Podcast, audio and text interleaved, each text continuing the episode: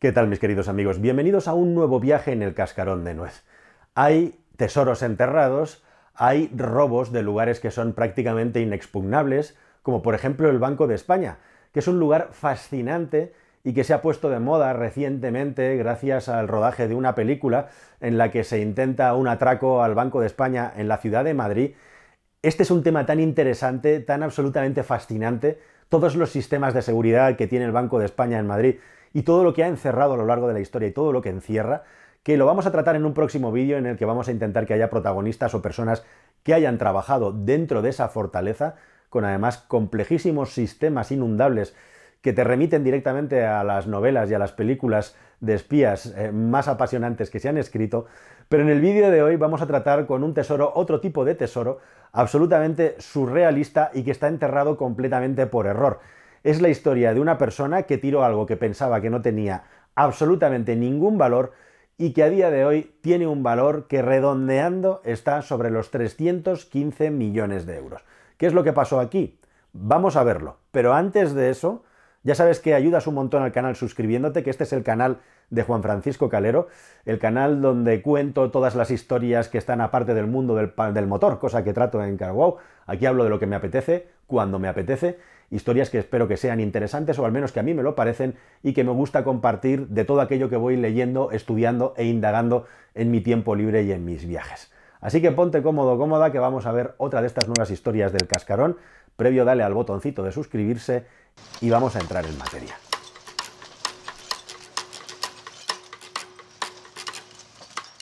Concretamente son 315 millones de euros al cambio. Y concretamente el personaje de esta historia se llama James Howells. Vive en la zona sur de Gales, concretamente en un lugar llamado Newport, un lugar portuario en el que este chico, que es informático de profesión, ha crecido y donde ejerce básicamente su tarea, que efectivamente es la de ser de informático. Pero ¿cómo ha acabado esa cantidad tan increíble de dinero debajo de tierra? Y concretamente no de tierra, sino de un montón de escombros, porque todo ese dinero está enterrado en una cajita minúscula que está en un vertedero en algún lugar indeterminado de un vertedero gigantesco que hay en esa localidad. ¿Y todo esto cómo es? Pues es muy fácil porque este chico tuvo la brillante idea de tirar a la basura un disco duro que contenía un material, una información muy valiosa. Nada menos que 7.500 bitcoins, o lo que es lo mismo, la clave para acceder, la llave para acceder a esos 7.500 bitcoins. La historia de Howells es alucinante, pero es la de tantas otras personas que en los inicios del Bitcoin, allá por el año 2008-2009, estaban metidos en foros de Internet, estaban buscando y compartiendo información y por una cuestión puramente, pues como tantas otras personas, de experimentar, de hacer algo distinto o nuevo, se le ocurrió que se iba a poner a minar bitcoins. Y empezó a minar bitcoins de una manera completamente, pues eso, por pura curiosidad, porque tenéis que saber que a día de hoy, según estoy grabando este vídeo, vaya usted a saber mañana, el bitcoin está aproximadamente a los 42.000 euros la unidad, lo cual, de cabeza redondeando, tiene que ser algo entre los 45 y los 50 mil dólares, ¿verdad? Bueno, pues en ese momento el Bitcoin no valía literalmente o virtualmente nada y lo más importante que eso no es que no valiera nada, si es que la inmensa mayoría de las personas pensaban que eso del Bitcoin era una rareza para freaks, algo extraño, distinto, novedoso, y se lo tomaban prácticamente como un juego. Esto de que hubiera una moneda virtual que estuviera basada en la cadena de bloques, en el blockchain, y todas estas tecnologías incipientes que estaban apareciendo en ese momento. Bueno, él empezó a leer del Bitcoin y empezó a conocer del Bitcoin y efectivamente se puso a minar Bitcoin y es muy divertido porque cuenta que consiguió minar 7.500 Bitcoin en tan solo una semana. Como bien sabréis, los que sois expertos en este tema y los que no, pues os lo explico. El Bitcoin está basado en unos complejos algoritmos que hay que minar, es decir, tu ordenador tiene que hacer procesos para desencriptar la información necesaria para encontrar en la red los Bitcoin que hay ocultos. Y ese proceso se va haciendo más complejo y más complicado a medida que se van minando Bitcoins, es un crecimiento exponencial en la complejidad y en la dificultad. Hay personas que han puesto en duda la historia de Howell precisamente por eso, porque no les cuadra que alguien fuera capaz de minar 7.500 Bitcoin en una semana. Pero sí, en los primerísimos inicios del Bitcoin prácticamente no había gente haciéndolo y era muchísimo más fácil encontrar Bitcoin. Él dice que estuvo un tiempo haciéndolo, pero se cansó. Y una vez que reunió esa cantidad de Bitcoin, pues se dedicó a otras cosas.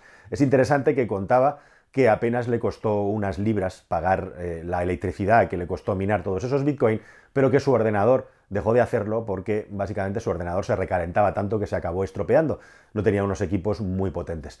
Así que como digo, ahí deja este asunto del Bitcoin, cambia de ordenador, tiene su disco duro, su hard drive eh, que tenía en el ordenador anterior y un día se le cae un vaso de limonada encima de la pantalla, lo típico, el típico desastre, y parece ser que la máquina dejó de funcionar. Y por error, o bueno, de una manera completamente premeditada, se había olvidado ya de los Bitcoin. Como digo, tenéis que tener en cuenta y pensar que en ese momento nadie podía pensar lo que iba a ocurrir a continuación, pues acabó en la basura. Y de la basura al vertedero de su pueblo, al vertedero en Newport. Y ahí está Howell tan tranquilo y tan feliz haciendo su trabajo, haciendo soporte informático para empresas, para particulares, llevando una vida normal, madrugando mucho según cuenta, porque a veces tenía que ir a poblaciones muy lejanas a dar servicio a empresas o usuarios que lo reclamaban, hasta que un día en las noticias se encuentra que un chico en Noruega se ha comprado un apartamento gracias a los Bitcoin que había vendido. En ese momento el Bitcoin empezaba a estar en los 100, 150 dólares, estamos hablando más o menos del año 2013. 2013-2014 es cuando esta historia se pone caliente.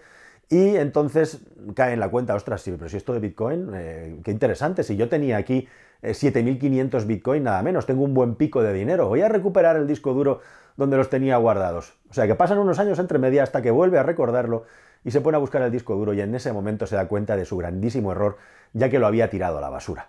Así que lo primero que hace de una manera instintiva es ir al vertedero e intentar recuperarlo hablando con la gente de allí la gente de allí le dice que no, que no puede acceder al vertedero, que está prohibido y además pues le ponen caras raras, ¿no? Y hablándolo con la familia y con su novia, pues le acaban convenciendo de que efectivamente merece la pena intentar recuperarlo porque hay mucho dinero y la cosa no para de subir y vete tú a saber hasta dónde puede llegar el valor del Bitcoin. La cuestión es que en los últimos ocho años ha estado intentando una y otra vez acceder al vertedero de una manera ininterrumpida y en todo momento y constantemente las autoridades del lugar le niegan la posibilidad, la autorización y la licencia de entrar en el vertedero para buscar el disco duro. Lo primero que tenéis que saber es que obviamente en un vertedero no se trabaja de una manera completamente caótica, o sea, no está todo allí revuelto y removido, eso sería como encontrar la aguja en el pajar, sino que hay cierto orden y que hay cierta clasificación de los desechos.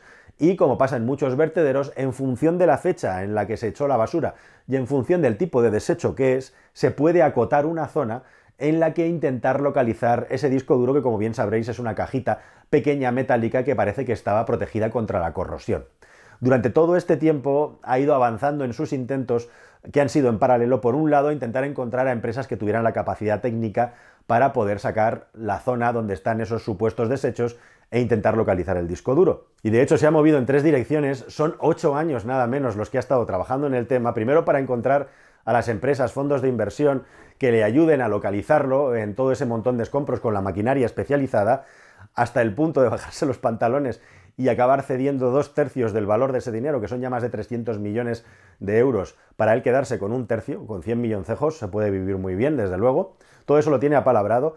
Ha buscado incluso a técnicos de la NASA, ha conseguido contactar con ellos que en su día trabajaron para localizar las cajas negras y también discos duros que había en el transbordador Columbia que acabó estallando y fueron capaces de recuperar de algo que estaba hecho fosfatina datos para saber exactamente qué es lo que había pasado y son optimistas, hablan de entre un 80 y un 90% de posibilidades de recuperar la información en caso de que el disco se localice, tenéis que tener en cuenta que son unos poquísimos kilobytes de información lo que hay dentro de ese disco duro porque simplemente y llanamente es la llave con la información para acceder a esos bitcoins. Y si esto te parece extraño o raro, tienes que saber que hay consultoras que calculan que entre el 17 y el 23, redondeando el 20% de los Bitcoin que han sido minados, se han perdido, están olvidados en claves que nadie es capaz de recuperar o directamente se han robado. Eso es uno de cada cinco Bitcoin.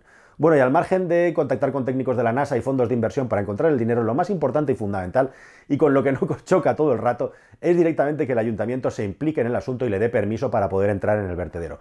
Y el ayuntamiento de una manera absolutamente rotunda y continuada ha dicho no, no, no, no y no.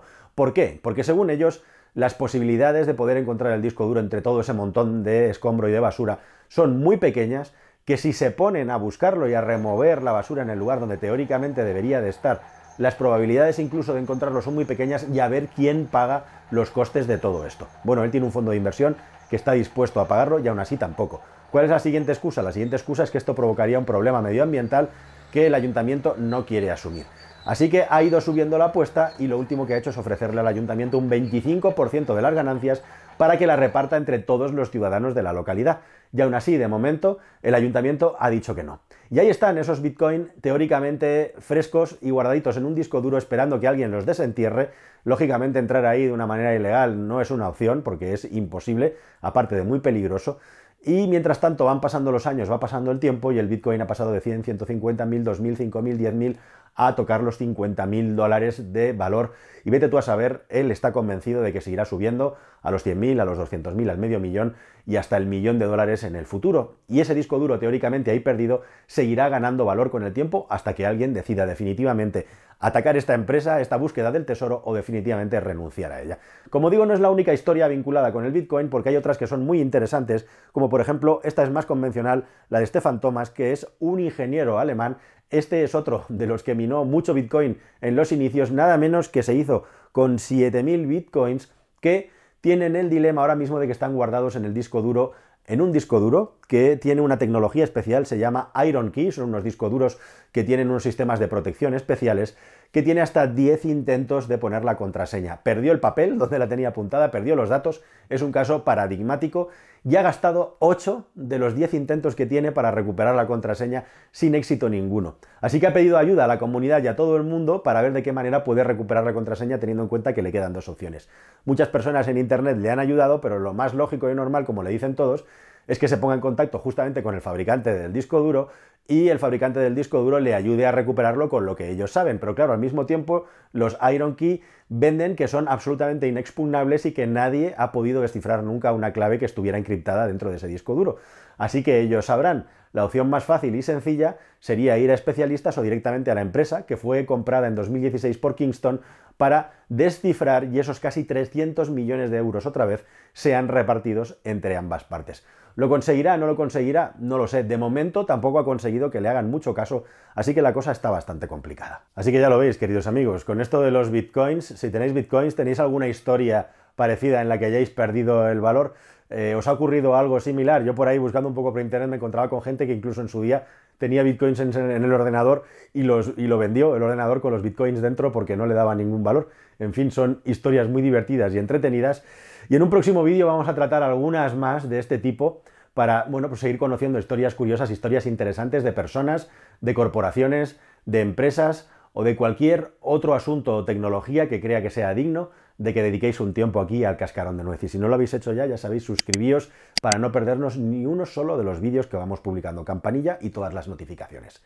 Muchas gracias, queridos amigos. Yo, sin más, os dejo aquí con un par más de historias que espero que sean muy entretenidas y interesantes para seguir enchufados, conectados en esta modesta nave que es el cascarón de nuez. Hasta el próximo vídeo, amigos. Adiós.